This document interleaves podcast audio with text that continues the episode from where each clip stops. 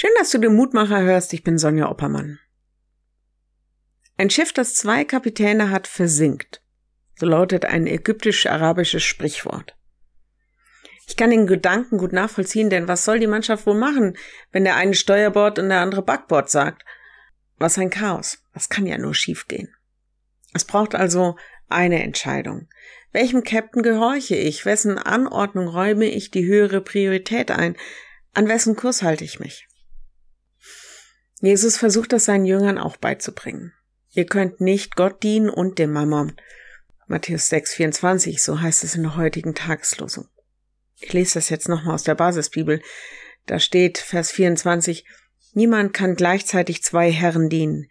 Entweder wird er den einen hassen und den anderen lieben, oder er wird dem einen treu sein und dem anderen verachten. Ihr könnt nicht gleichzeitig Gott und dem Geld dienen.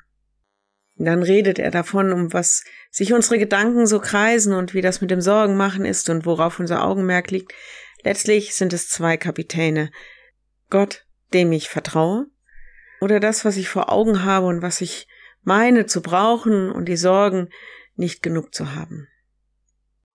Ich gebe ehrlich zu, mir fällt das nicht immer leicht, auch weil wir in einer Gesellschaft leben, in der so klar definiert wird, was wichtig ist.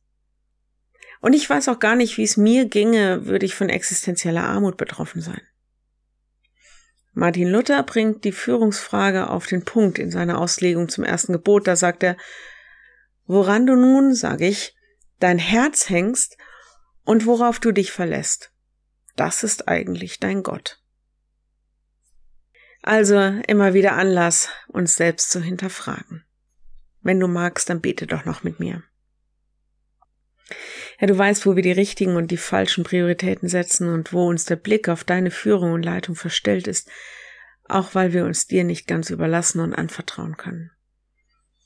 Gib uns mehr Mut loszulassen, gib uns mehr Mut, deinen Kurs anzusteuern und nicht nur das unsere zu suchen.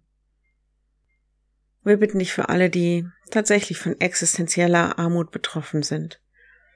Gib ihnen ihr täglich Brot und Wasser, wir bitten dich auch für alle, die von irgendeiner anderen Not, auch seelischen Not betroffen sind, hilf ihnen, weil du der Retter bist. Segne sie und segne uns. Amen. Morgen ein neuer Mutmacher. Bis dahin. Bleib behütet. Tschüss.